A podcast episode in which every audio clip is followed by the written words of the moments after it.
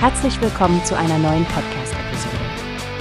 Diese Episode wird gesponsert durch Workbase, die Plattform für mehr Mitarbeiterproduktivität. Mehr Informationen finden Sie unter www.workbase.com. Hallo Stefanie, hast du schon von den kommenden Veranstaltungen zum Jahr der christlich-jüdischen Zusammenarbeit gehört? Oh ja, Frank, das klingt wirklich interessant. Besonders freue ich mich auf die Verleihung der Buber-Rosenzweig-Medaille an den Pianisten Igor Levit. Er ist ja nicht nur für seine Musik bekannt, sondern auch für sein Engagement für Demokratie und gegen Menschenfeindlichkeit. Genau, und ich habe gelesen, dass das ZDF die Zeremonie live in der Mediathek zeigt und später eine Zusammenfassung ausstrahlen wird.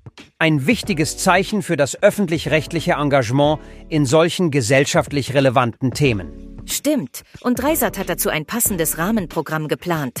Hast du von der Dokumentation Shalom und Hallo gehört? Mit Susan Sideropoulos, die ihre deutsch-jüdischen Wurzeln erkundet. Klingt wirklich aufschlussreich. Ja.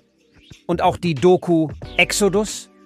Eine Geschichte der Juden in Europa von Christopher Clark scheint einen intensiven Blick auf die Geschichte und die Verfolgung der jüdischen Gemeinschaften zu werfen. Besonders in der jetzigen Zeit scheint mir eine Auseinandersetzung mit der Geschichte unerlässlich. Was mich auch fasziniert, ist die Erstausstrahlung des Films Ultraorthodox, der Kampf des Rabbi Akiva. Es geht um diese unglaubliche Fluchtgeschichte Akiva Weingartens aus seiner Gemeinschaft und seinen anschließenden Kampf um seine Kinder. Diese persönlichen Geschichten machen die historischen Ereignisse erst richtig greifbar. Das Programm wird abgeschlossen mit der Tragikomödie Es war einmal in Deutschland. Ein Film über einen KZ-Überlebenden, der in Deutschland nach dem Krieg einen Neuanfang versucht. Soll ja eine Mischung aus Witz und Tragik sein. Ja, ich finde diesen Mix aus Information und Unterhaltung sehr gelungen. Es macht das Gedenkjahr greifbar und bringt die Botschaft von Toleranz und Verständigung in die Wohnzimmer. Was hältst du davon, Frank? Ich denke, wir sollten diese Gelegenheit nutzen, um sowohl zu lernen als auch zu reflektieren. Und es ist toll, dass die Mediatheken diese Inhalte bereitstellen. Da kann man auch nach der Ausstrahlung noch darauf zugreifen.